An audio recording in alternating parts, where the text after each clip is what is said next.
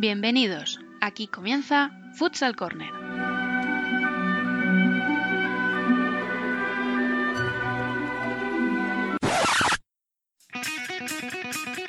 Una manera diferente de entender el fútbol sala.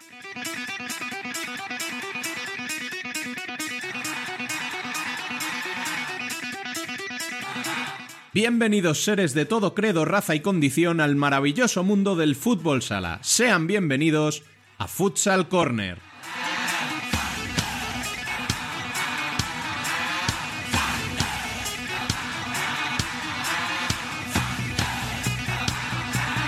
Os recordamos que podéis leernos en futsalcorner.es y seguirnos en Facebook, Twitter e Instagram como Futsal Corner Web. También estamos a vuestra disposición en la dirección de correo electrónico futsalcorner@futsalcorner.es y en nuestro canal de YouTube.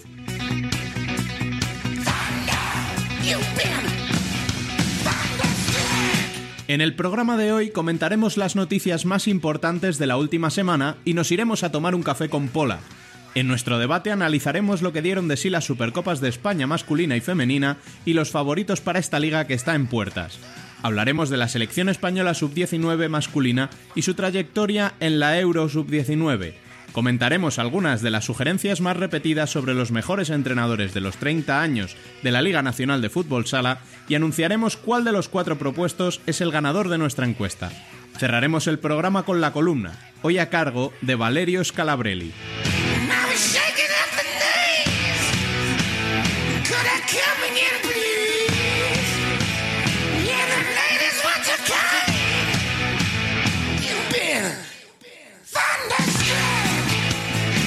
Sin más, comenzamos con el programa de hoy. Les saluda un servidor Rubén Robles que será el conductor del mismo. Bienvenidos a Futsal Corner, una manera diferente de entender el fútbol sala.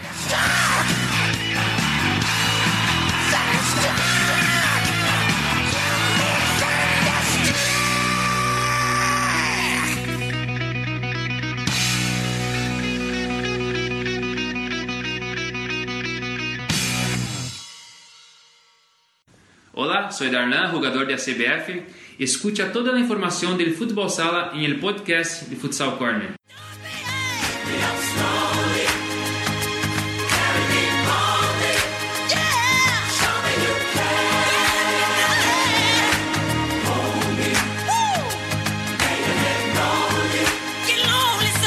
Las noticias.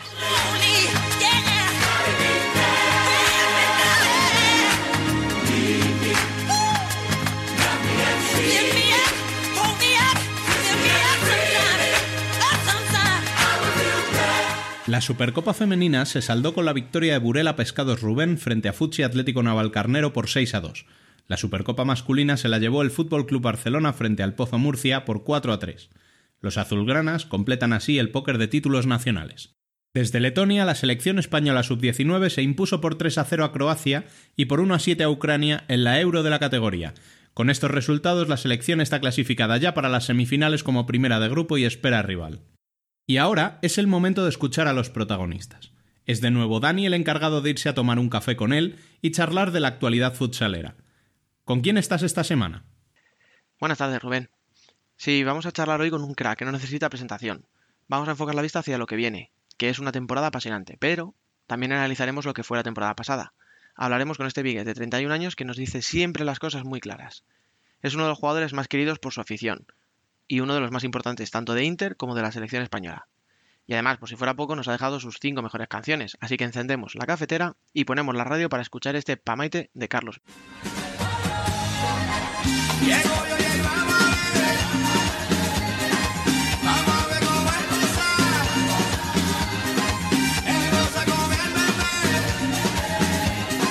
Hoy nos tomamos un café con Pola.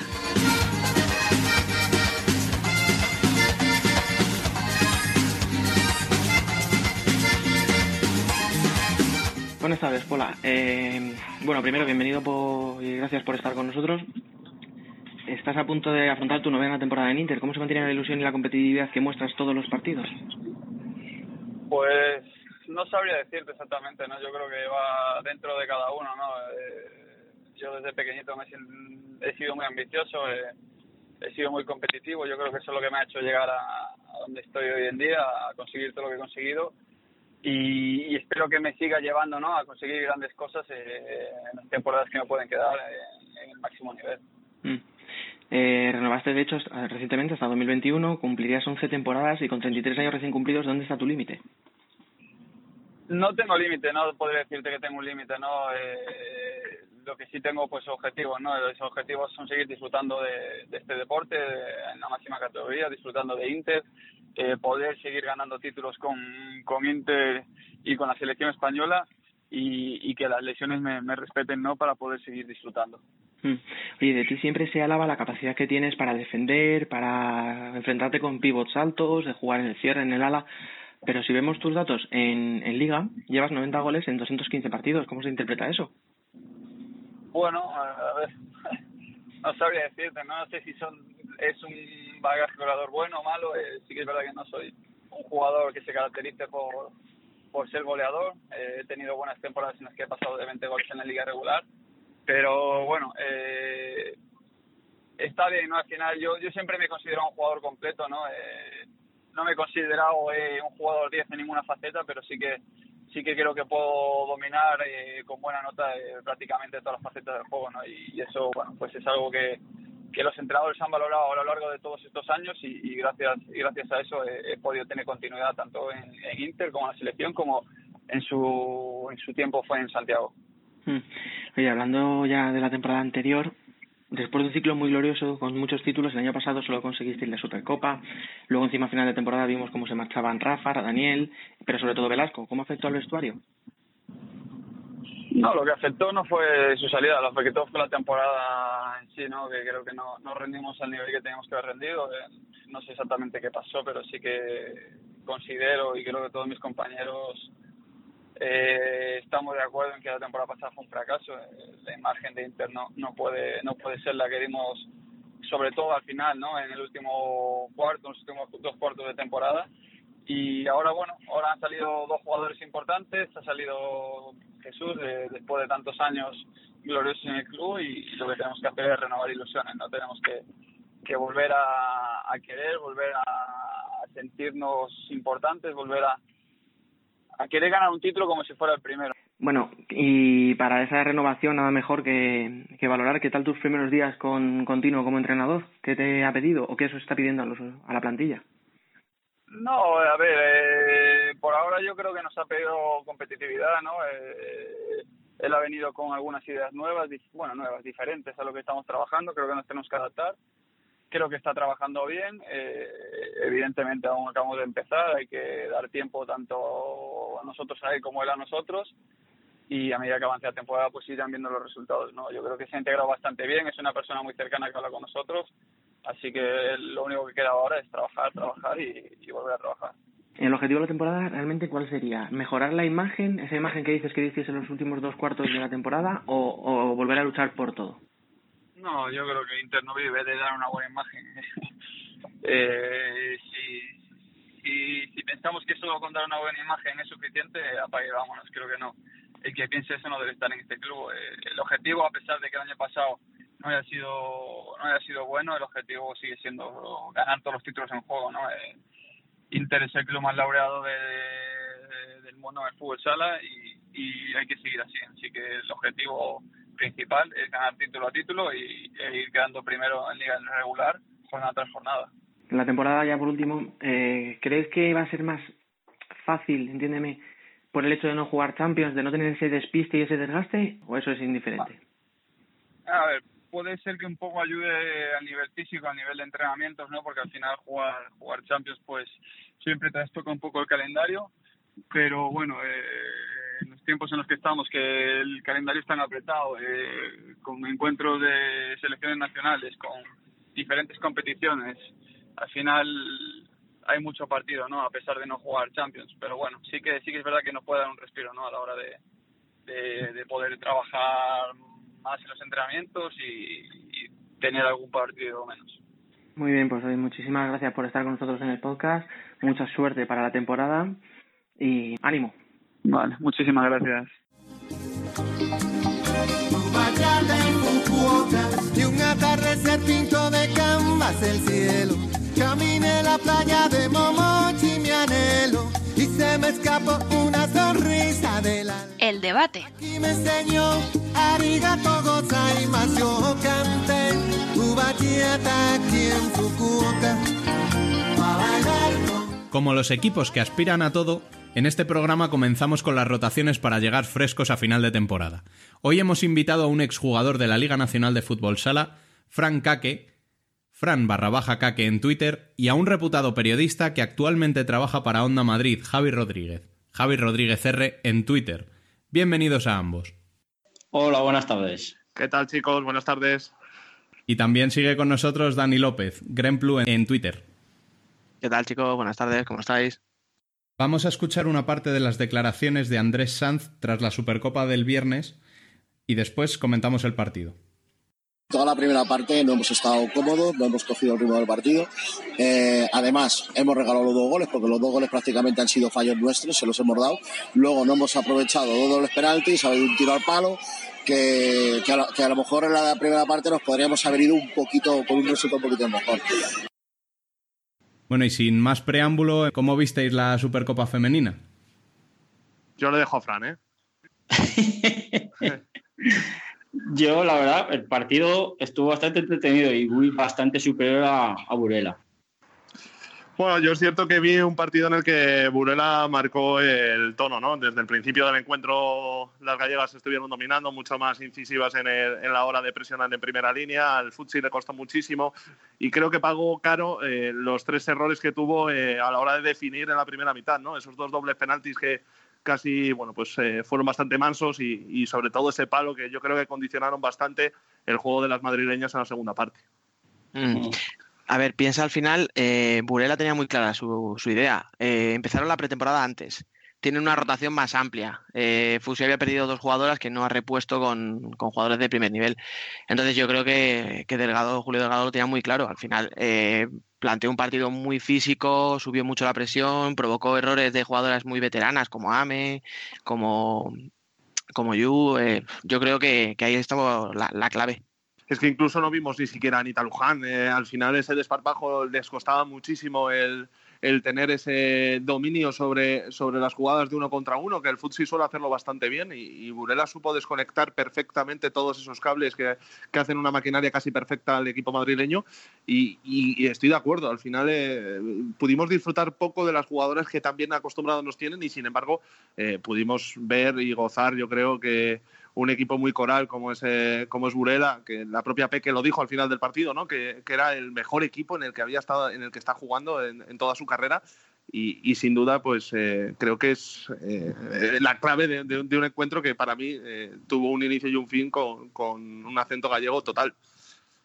Sí, es que además yo creo que lo, bueno que hizo Burela fue ponerse por delante, que era lo que, el, el idóneo para ellas, y luego lo que hizo muy bien fue que mandaba a Dani, que venía al medio campo a recibir, y la banda contraria cortaba completamente sola todo el rato. Mm. Y salían con esa facilidad que parecía que están jugando contra infantiles.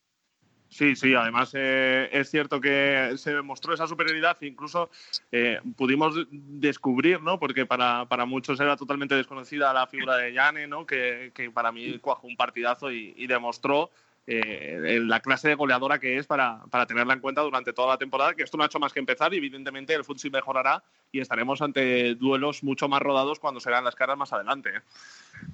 Las declaraciones que hemos escuchado de Andrés Sanz, eh, ¿cómo os las tomáis entonces? Porque viendo lo superior que fue Burela... Yo creo que es, es una, una excusa por no saber qué decir, porque yo por plantilla veo muy, muy, muy superior a Burela este año. Sí, además, además yo creo que Andrés eh, al final no es consciente de lo que tiene y de contra quién compite, ¿no? Él muchas veces hace el inciso en, en que no son profesionales, en que sus jugadoras casi siempre tienen que buscar días libres para afrontar los compromisos que tienen con su club, eh, pero creo que es un discurso que al final empieza a quedar un poco eh, en la nevera cuando, cuando ves que otros equipos lo están haciendo también, como es el caso de Burela. Al final entiendo que Andrés Sánchez esté, eh, pues bueno, disgustado por la imagen que ofreció su equipo, pero también entiendo perfectamente al míster de Burela como, como hablaba al final del encuentro, alabando más bien lo que habían hecho ellos para frenar las acometidas de un gran rival como será el Atleti. Claro, es que al final tú puedes decir que has hecho un mal partido o decir que tu rival es superior, pero lo que no puedes es, no sé si lo dijo, o sea, o insinuó que al final es que Burela ganó por, porque ellos no, no quisieron, no, no, es que no pudieron, es que se vieron superadas en todo momento, o sea, ¿qué es lo que tú decías, Javi? Si probablemente dentro de tres meses este partido no tendrá nada que ver, porque porque el Atleti habrá, el Fusi habrá cogido un pico de forma que ahora no tenía, porque se habrán acoplado eh, mejor, no sé, sí, pero por ejemplo, el tema de, ser profesionales o no, a ver, es un hándicap. Burela es un equipo súper profesional que está haciendo las cosas muy bien, tiene una plantilla muy amplia, hizo tres fichajes que fíjate, los tres metieron gol, o sea, las tres mm. jugadoras recién llegadas anotaron goles, como decía Julio, dice, si es que no nos han hecho falta ni los goles de Peque, ni los de Dani, o sea, no nos ha hecho falta. No, no, está claro. Pero claro, eh, estamos, luego tú ves las plantillas y dices, hombre, es que tienes a un montón de internacionales, o sea, tienes a jugadoras que son top, que han ganado todo a nivel de clubes, a nivel de selección, o sea, que no, no, no son unas pobrecinas, ¿sabes? Que aún así... y, que además, compites con otras reglas respecto a otros clubes, por ejemplo, de la Comunidad de Madrid, donde el Futsal Navalcarnero es el, equipo top al que todas quieren ir, ¿no? Al final todo el mundo conoce qué equipo es y, y, la historia que tiene y evidentemente juegas con esa baza a la hora de, poder negociar cualquier alta en el equipo. Pero es cierto que yo ahí me quedo más con que, bueno, pues estamos en un inicio de, temporada y que, y que el futsal mejorará. Eh, al final también vimos que el modelo era totalmente nuevo de Supercopa, que parecía que, bueno, pues se le ha dado la importancia que debe tener dentro del fútbol sala femenino y a lo mejor también parte de eso eh, hace que les pesase un poquito más la camiseta, pero, pero más allá tampoco hay que buscarle otras excusas a, a ese partido, ¿no? Mira, yo estuve sentado en, el, en la grada donde estaba el aficionado de, de Fusi y el comentario de los padres era, si a estas alturas ya funde a las seis o siete que juegan siempre y no pone a las chiquillas ningún minuto, en diciembre estarán muertas. Ese era el comentario de los padres.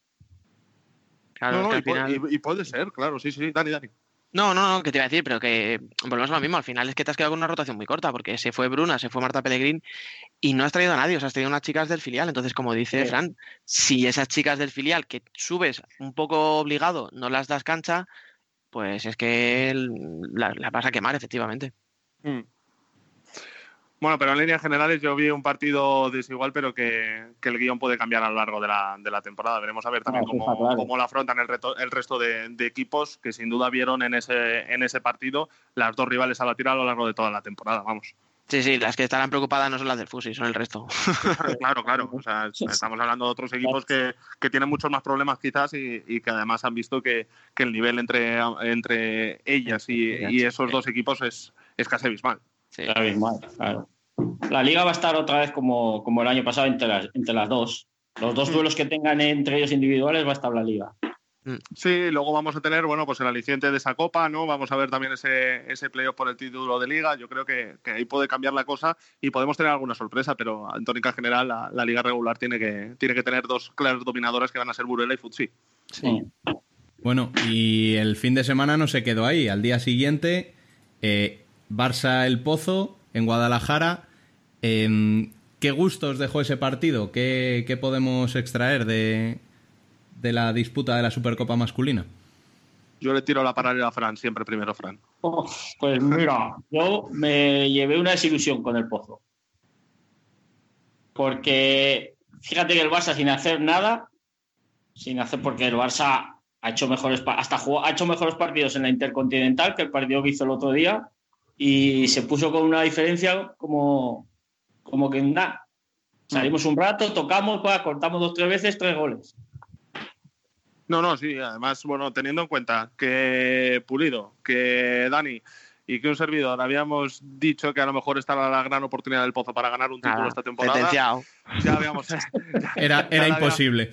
Le habíamos colo- colocado una losa de, de mil kilos encima de, de cada jugador para, para que eso no pasase. Pero sí que es cierto, me, me decepcionaron los primeros 30 minutos de- del Pozo y luego, bueno, pues cuando estaba todo perdido y jugaron a la desesperada, consiguieron obtener resultados y fue cuando vimos de verdad un partido emocionante. Yo, a partir del minuto 12-13 de la primera mitad, pensaba que no íbamos a tener ningún tipo de emoción, ningún tipo de picante y me sorprendí con, la, con esa segunda mitad y sobre todo con el hecho de que el Pozo no concedió tantas oportunidades eh, en los segundos 20 minutos como Exacto. vimos en la primera parte. ¿eh?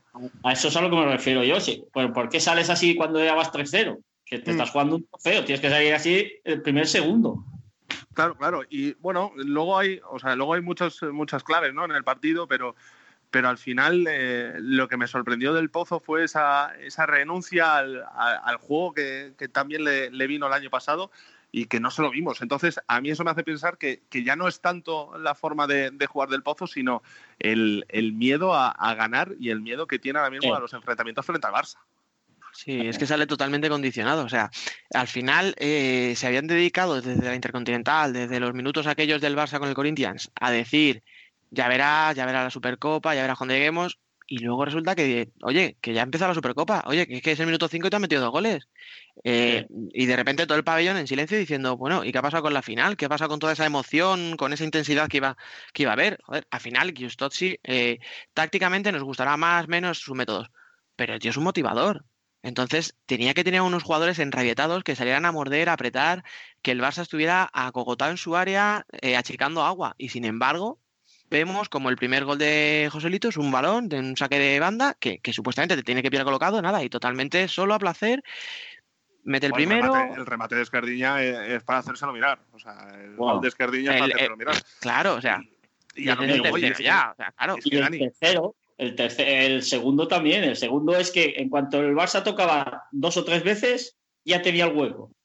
Mm. O sea, eh, porque Claro. el segundo, eh, más es que toca, toca, va a la paralela y va a la paralela solo. O sea, ahí sigue a Adolfito en la paralela. en ese, en el segundo gol, a mí me llama mucho la atención en las declaraciones de Alex, eh, no sé a quién se las ha hecho ahora, Sí. eh, perdonad, que dice que el Barça se dedicó a jugar, a, viene a decir que jugaba pelotazos nada más. Pues mira, precisamente este partido es el que menos eh, participó Ferrao. Y Eh. es que el segundo gol que tú dices de Marcenio, es verdad que el Pozo intensiva jugador. eh, tal, pero es un jugador, la tocan los cuatro, rotan, mueven, zona paralela, Marcenio se planta solo delante de Fede, la toca con suavidad, o sea, hombre, decir que se han limitado a pegar pelotazos cuando otro día sí lo han hecho, pero en este partido creo que el Pozo tiene mucho más que analizar. Pero Y Dani, yo creo- es que tienes es que que yo- mirar también, tienes que mirar también que el Barça eh, juega con cinco faltas 11 minutos en la primera mitad, que el Pozo Exacto. solo dispone de un doble penalti. Estamos hablando de la intensidad defensiva que le mete el Barça al Pozo en los primeros nueve minutos y a partir de ese momento el Pozo no lo sabe aprovechar. No sabe Exacto. aprovechar jugar 11 minutos con un equipo con cinco faltas en una Supercopa de España. Vamos a escuchar unas declaraciones de Diego Giustozzi en relación a esto y ahora seguimos comentando el partido. Creo que Paul, él, lo sabe muy bien, yo hablo con él la semana, yo lo voy a trabajar la semana, eh, voy de cara con él y le explico lo, que yo pienso y creo que hoy por hoy todavía está para eso, todavía falta eh, eh, entrar en los 40 minutos en un montón, las situaciones de juego no son solo ataque, también hay que defender y más contra un equipo contra el Barça. ¿Cómo se interpreta eso teniendo en cuenta que pasaron 11 minutos con cinco faltas y sin, sin sacar a Paul Pacheco? Buah. Hombre, es que lo de Paul Pacheco, lo de Paul Pacheco a mí me llamó la atención porque yo pensaba que, que Paul tenía algún problema físico. De hecho, luego se le pregunta por eso y esa es la respuesta que da, que no le ve encajado de momento en todo lo que él quiera a nivel defensivo, cuando en ese momento quizás el Pozo no necesitaba pensar tanto en defender, sino Claro. en buscar una sexta falta. Pero además, sí, a ver, tú fichas a Paul Pacheco. Paul Pacheco ya sabes que defensivamente es lo que es. Entonces no lo fiches. Si quieres a un tío que defienda más, no fiches a Paul Pacheco. A ver, sin dar, bueno, no sé si lo voy a dar, no importa. Si tú quieres un tío intenso en defensa, co- contratas a un Hamza. Pero si Mm. Claro. contratas a Paul Pacheco, eh, estás contratando a un, a un tío que es un dibra- di- perdón, di- madre mía, regateador. contratas a un tío regateador que tiene un tiro espectacular, eh, pero sabes que defensivamente, como dice Fran, es que te aporta lo que te aporta. Entonces, ¿para qué le quieres si con cinco faltas, con esa oportunidad, no le sacas?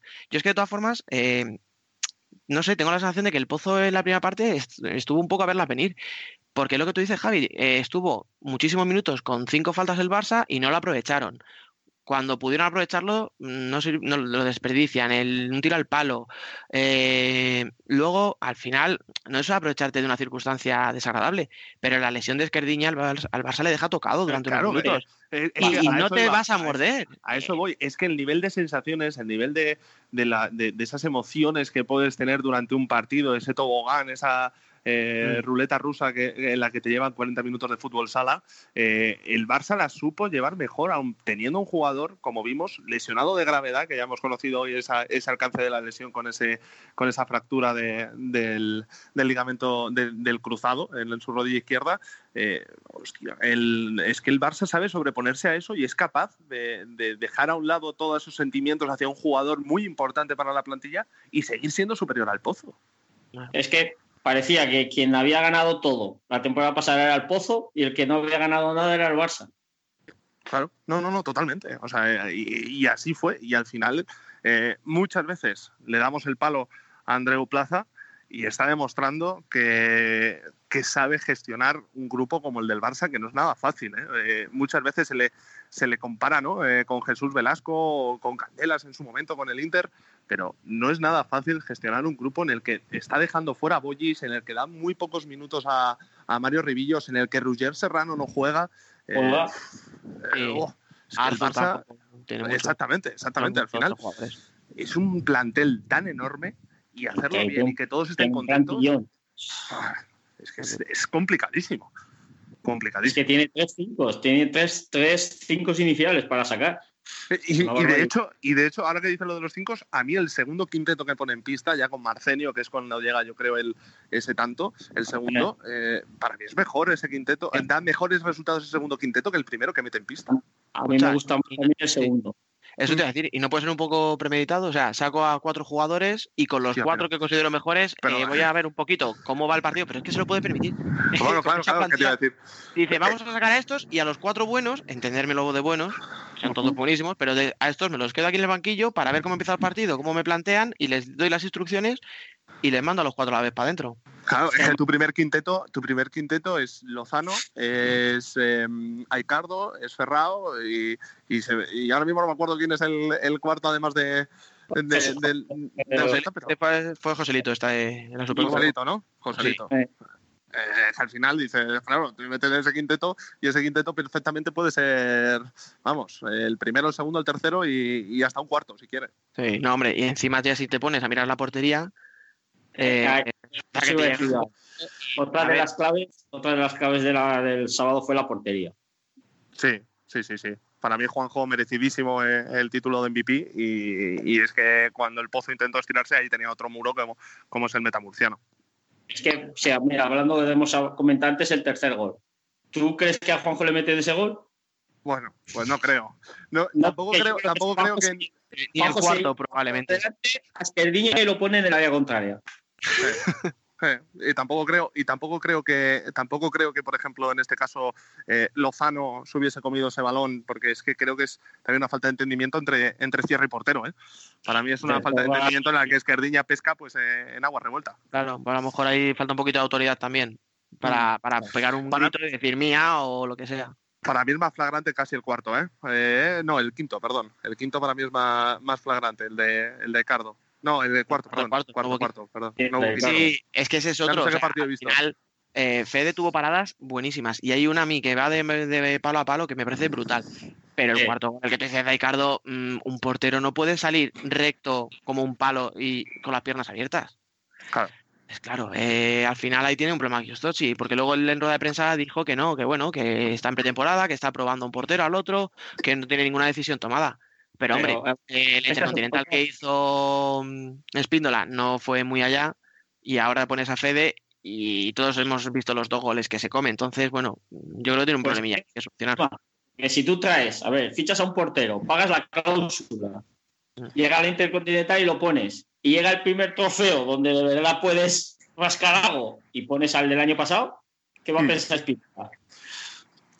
Bueno, yo creo que ahí le doy la mano un poco a Giustosi porque, porque es el portero en el que ha confiado, es el portero por el que eh, han vendido a, a Fabio, por el que han dado salida a Fabio. O sea, es que para mí quizás si- lo miras frío dices, bueno, pues a mí Fabio es el portero que, que me gustaría para el Pozo, pero eh, él ha decidido y decidió en este caso por él y bueno, pues ahora trae otro portero, veremos a ver para qué, porque ya dejó claro Ya, eso, que ni había titulares y suplentes. Sí, sí, no, no, claro, él no puede, o sea, nadie le puede criticar en ese sentido porque efectivamente él no ha dicho que vaya a ser su titular ninguno, entonces mm, cualquier decisión que tome la tendrá justificada y nadie le va a poder echar en cara que lo hace por un, un mal partido de, de uno o del otro, pero hombre, al final has dejado dos porteros un poco señalados.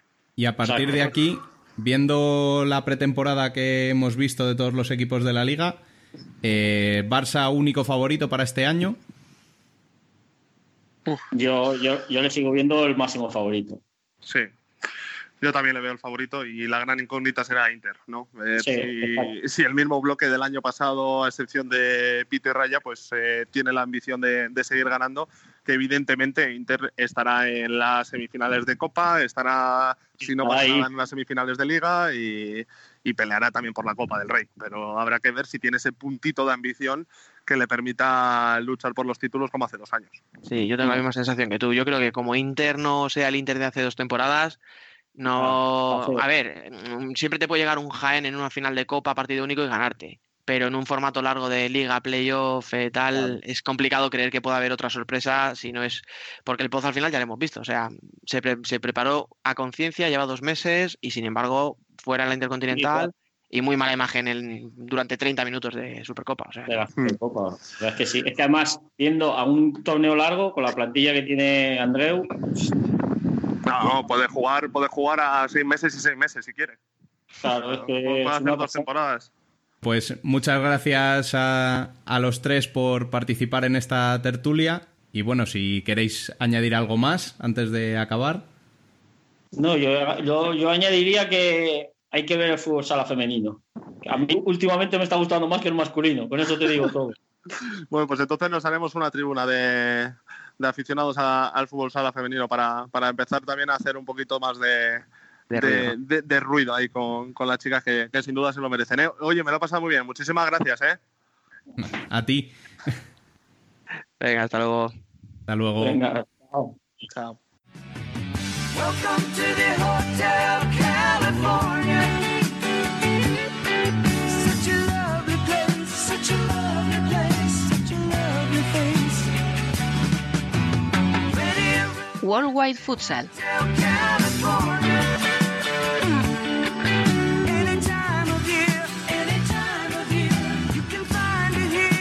Hoy hablaremos del Europeo Sub-19 de selecciones, el primero que se disputa en esta categoría. Para ello nos desplazamos no hasta el Hotel California, sino hasta la Arena de Riga, en Letonia, un pabellón con capacidad para 10.300 espectadores donde España ya ha disputado sus dos primeros partidos. Y nadie mejor para comentar cómo va todo que dos de los grandes protagonistas de esta selección. Están con nosotros Jesús Gordillo, autor del que puede ser el gol del campeonato, y David Peña, que ha cuajado un gran partido ante Ucrania. Buenas tardes, chicos. Eh, hemos visto los últimos partidos amistosos y sabíamos del potencial que teníais, pero es que os habéis clasificado como primeros de grupo con una jornada de antelación. Estaréis satisfechos, ¿verdad? Bueno, yo creo que estamos muy satisfechos con los resultados obtenidos. Nos esperábamos a unos rivales así de duros y que gracias al trabajo de todo el equipo hemos conseguido sacar adelante. Bueno, eh, yo pienso que mm, llevábamos mucho tiempo esperando que llegasen estos partidos para demostrar lo que llevábamos trabajado. Nos esperábamos unos rivales difíciles, que nos lo pusieran complicado, que tuviéramos que sudar para, para llevarnos el partido. Y bueno, los dos partidos, eh, sobre todo el de hoy, al final se ha ganado holgadamente, pero al, fin, al principio ha costado un poco. El partido de ayer fue muy intenso, nos- también nos hicieron, nos hicieron sufrir un poco, pero bueno, con, con todos los militares que vinieron y, y todo lo que nos apoyaron, eh, al final disfrutamos y, y se vivió una gran fiesta. En este torneo participan selecciones como Portugal, Rusia, Polonia o Croacia. De lo visto hasta ahora, ¿quién consideráis que va a ser el rival a batir? Bueno, yo creo que desde un principio el rival a batir era Portugal, pero hemos visto que cualquiera puede dar la sorpresa, como Polonia le puede ganar a Rusia. Por lo tanto, pese a que nuestro rival a batir es Portugal, yo creo que hay que tener en cuenta a las demás selecciones porque nos lo pueden poner difícil cualquiera. Bueno, yo pienso que en este tipo de torneos eh, nadie te regala nada y cualquier equipo te puede pintar la cara. Entonces, mm, sabemos que nuestro rival a batir es Portugal, ya los conocemos, hemos jugado mucho contra ellos. Pero, pero no podemos confiarnos y, y no podemos bajar la guardia con las demás selecciones porque ya hemos visto que la sorpresa que dieron ayer Polonia contra Rusia nos puede pasar a nosotros también. Entonces, así están las cosas ahora mismo. Oye, y Riga es una ciudad muy moderna, con mucha gente joven. ¿Estáis solos o habéis viajado con vuestras familias? A ver si ahora la vamos a liar por las noches. Bueno, yo por mi parte han venido mis padres a verme y eso se agradece mucho porque no es lo mismo ver a tu familia que te está apoyando desde España, no es lo mismo que verlos en persona y verlos en la grada como te animan y te apoyan en todo momento. Así que por esa parte se agradece mucho que puedan estar compartiendo estos momentos conmigo y es algo que no voy a olvidar nunca. ¿Y qué tal es el ambiente dentro del grupo? ¿Qué hacéis para matar las horas muertas? ¿Mucha play? La verdad que somos un grupo muy unido, nos conocemos todos los jugadores desde hace mucho tiempo, ya llevamos muchos partidos juntos y bueno, somos un grupo que nos gusta gastar muchas bromas, eso es espejo del buen rollo que hay. Y bueno, eh, las horas nos gusta jugar a la play, tenemos también una sala de, juegos con ping-pong, donde también convivimos con las demás selecciones, hacemos amigos, eh, hablamos. Y bueno, hay un ambiente muy sano dentro del grupo, entonces eso es importante y luego se refleja en la pista. Pues nada, chicos, muchas gracias y mucha suerte en las semifinales y en el resto del torneo. Recordamos que con el 3-0 a Croacia y el 7-1 a Ucrania, España es primera de grupo y espera rival. Recordemos que Ucrania le hizo 7 a Holanda con un hat-trick de Danilo Bielan y Croacia también ha ganado a Holanda por 2-0, por lo que se jugarán el pase entre ellas. Mientras, en el otro grupo el protagonista del Polonia 3 Rusia 2 fue el portero polaco Krzysztof Iwanek, quien tras una conducción de 35 metros anotó un golazo. Portugal debutó con un 6-0 ante Letonia. Volveremos la semana que viene, ojalá contando que España se ha proclamado campeona del torneo el cariño que te tengo, no te lo puedo negar. Se me sale la babita, yo no lo puedo evitar.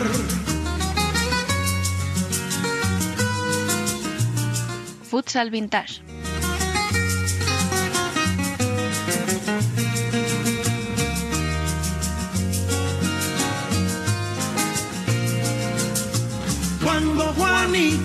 Damos la bienvenida a Biel Izcue, Izcue Futsal en Twitter, que se incorpora para retomar esta sección donde la dejamos la semana pasada. Pero antes de dar a conocer los resultados de la encuesta que os propusimos, queremos agradeceros la participación masiva y vuestras aportaciones de entrenadores que se han quedado fuera y nos habéis destacado. Por ejemplo, muchos habéis pedido que metiésemos a Imanol Arregui. Yo lo primero que quería era agradecerle a la gente la alta participación que ha tenido en nuestra encuesta. Y en cuanto a Imanol, pues mira, Hablamos de un hombre de 47 años que lleva desde el año 84 como jugador de Sota y desde 2001 como entrenador. Nunca aquello que dicen los ingleses, lo de One Club Men, tenía tanto significado como ahora, 35 años. O sea, 35, ¿eh? De lejos es el más longevo en el cargo. En, primera, en segunda y probablemente en cualquier categoría. Pero bueno, es una institución en los verdes que siempre va a hacer competir a los suyos con los mejores año tras año y que siempre está ahí, que siempre lucha, que nos dejan partidos emocionantes. Y es un equipo que tiene el carácter que tiene su entrenador, el de no rendirse jamás. Otro de los actuales y más solicitados fue Dani Rodríguez, elección más que justificada. Recientemente renovó hasta 2022, o sea que si cumple su contrato habrá llegado a estar 11 temporadas en el banquillo de Jaén. 11 temporadas en las que le ha valido para llevar al equipo jienense hasta primera. Y no solo eso, ha conseguido instalarlo en la élite de la liga y tras ganar dos Copas de España nos hemos acostumbrado a verlo competir en las grandes citas futsaleras. Y hay tres menciones más de entrenadores en activo fuera del foco de la primera división. Una de ellas es Tomás de Dios. A sus 54 años, estamos hablando de un hombre que lleva toda su vida ligada a los banquillos. Aunque ahora mismo está jugando en está entrenando en tercera uh, Salamanca, estamos hablando de alguien con amplia experiencia en primera. Entrenó a Santiago, pasó luego por Burela y estuvo en Palma, donde se convirtió en alguien muy importante y fue quien puso una de las piedras de lo que es ahora mismo la entidad balear. Algo a comentar también es su, su experiencia en el Mundial, cuando dirigió a la selección de Guatemala. Y a pesar de estar ahora mismo en un plano menos mediático, su metodología agresiva y competitiva han hecho de él uno de los entrenadores punteros y referentes de nuestro fútbol sala. Otro clásico de la Liga Nacional de Fútbol Sala que ha hecho las maletas este verano, después de 15 años, 7 como primer entrenador, es Santi Valladares, en Santiago Futsal. Cogió al equipo en un momento de recesión. Recordemos que Santiago ya no es lo que era, ya no tiene tanto presupuesto, ya no tenía el potencial para tener aquellos jugadores. Y lo ha mantenido en primera durante 6 años. Incluso recordamos que en su época, hace no mucho, un par de años, hablamos, hablaban de que podía, podía bajar por, por, cuestiones administrativas. Al final no fue así, pero bueno, por méritos deportivos acabó bajando. No ha lucido, no tiene tanto palmarés como tienen otros, pero desde luego en su tierra se le guarda muchísimo cariño y eso creo que es muy difícil hoy día. Y aunque la gente lo pueda asociar más a selecciones asiáticas como Japón, Tailandia o Vietnam, donde es un auténtico referente por sus métodos y por ser un pionero que ha despejado el camino a otros entrenadores españoles, Miguel Rodrigo estuvo cinco años entrenando en Segovia. ¿Quién sabe? Quizá un día le volvamos a ver por la Liga Nacional de Fútbol Sala. Y sin más, vamos ya a los cuatro que os propusimos. En último lugar, con el 15% de los votos, ha quedado Jesús Velasco. Quizá el problema del técnico toledano ha sido gestionar un grupo de estrellas, lo cual le resta mérito a su labor. En los últimos años se ha hablado más del Inter de Ricardiño, pero olvidamos que Velasco ha sido nombrado mejor entrenador del mundo en las últimas cinco temporadas, lo que nos dice la importancia que ha tenido en la segunda etapa más exitosa del club. En tercera posición ha quedado Duda, que se ha llevado el 16% de los votos. Yo lo avisé la semana pasada, era bastante probable algo así. Al final se ha instalado una, una leyenda de eterno segundón, de perdedor, etc. Pero bueno, él tenía que luchar contra dos transatlánticos como Inter y Barça, hasta donde pudo, mmm, lo hizo bastante bien. Y aparte se nos olvida que tenía muchos títulos a sus espaldas. Pero bueno, lo importante de esto es que al final eh, nos perdimos la oportunidad de verle en Cartagena. Hubiera sido un borbo brutal verle ahí en ese derby murciano. Él se marchó el año pasado a Cuba y por dinero, lo ha reconocido, sin ningún tipo de problema. Pero bueno, supongo que por su afán competitivo ha vuelto a la primera escena. Este año va a estar en Rieti, así que mira, le podremos disfrutar un poquito más cerca. Por su parte, Venancio, con el 18% de los votos, ha sido segundo. Ya dijo Emen la semana pasada que la gente le recordaba más por su última etapa como seleccionador, por encima de su trabajo como entrenador de clubes de la Liga Nacional de Fútbol Sala. Sus métodos se han quedado quizá obsoletos en la actualidad. Sin embargo, el actual director deportivo de la Real Federación Española de Fútbol ganó en su día una liga, una Copa de España con Lobelle, dos con Caja Segovia, tres Supercopas de España, una Copa de Europa y una Intercontinental. Y por supuesto, con el 51% de los votos, Jesús Candelas ha sido el ganador. Tal y como ya comenté en el primer episodio del podcast, pocos argumentos son necesarios si estamos hablando de, del entrenador más laureado de la historia del fútbol sala. No solo es un entrenador, es un profesor. Yo diría que no solo es un entrenador, es casi un profesor, un maestro del que todos o casi todos los entrenadores de la actualidad mm, se han alimentado. Es un modelo a seguir y no creo que debería sorprendernos que haya ganado con más de la mitad de los votos. Muchas gracias, chicos. Y para finalizar el programa de hoy, os dejamos con la opinión de Valerio Scalabrelli. Hola, soy Pola, jugador de Movistar Inter, y te recomiendo que escuches la mejor información de fútbol sala en el podcast de Futsal Corner.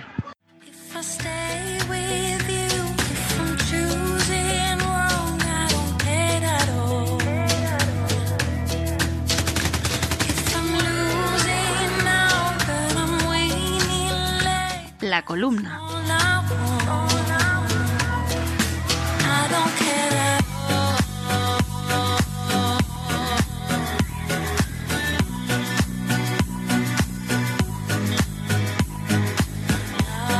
Lo que algunos periodistas consideran un predecesor de una futura Copa Mundial de Clubes no tuvo el éxito esperado. la Copa Intercontinental 2019, que tuvo lugar en Tailandia, una de las principales naciones del futsal asiático, nos quedó la impresión de que sigue tratándose de un torneo de pretemporada de alta calidad, pero con una organización embarazosa. Las gradas vacías, la ausencia de campeones continentales, equipos seleccionados sin criterios y un formato ilógico han dado la impresión de que queremos estirar la pierna más de lo que alcanza la sábana. Lo mismo pasó en los Juegos Olímpicos de la Juventud en Buenos Aires, gradas bastante vacías a pesar de las entradas gratuitas, y la participación de equipos nacionales que no tienen una cultura de la disciplina, mostrando una embarazosa brecha cualitativa. ¿Quién se beneficia de todo esto? No el fútbol sala, por supuesto, es obvio que este deporte debe convertirse en un producto de marketing original y competitivo, pero es necesario proceder en pequeños pasos, sin hacer lo que va más allá de los recursos a nuestra disposición. Una Copa Intercontinental así no es lo que necesitamos ahora. Bueno, lo que realmente nos falta es una federación internacional que quiera invertir totalmente en el crecimiento y en la difusión mundial del deporte. Esto sí, que sería un buen punto de partida.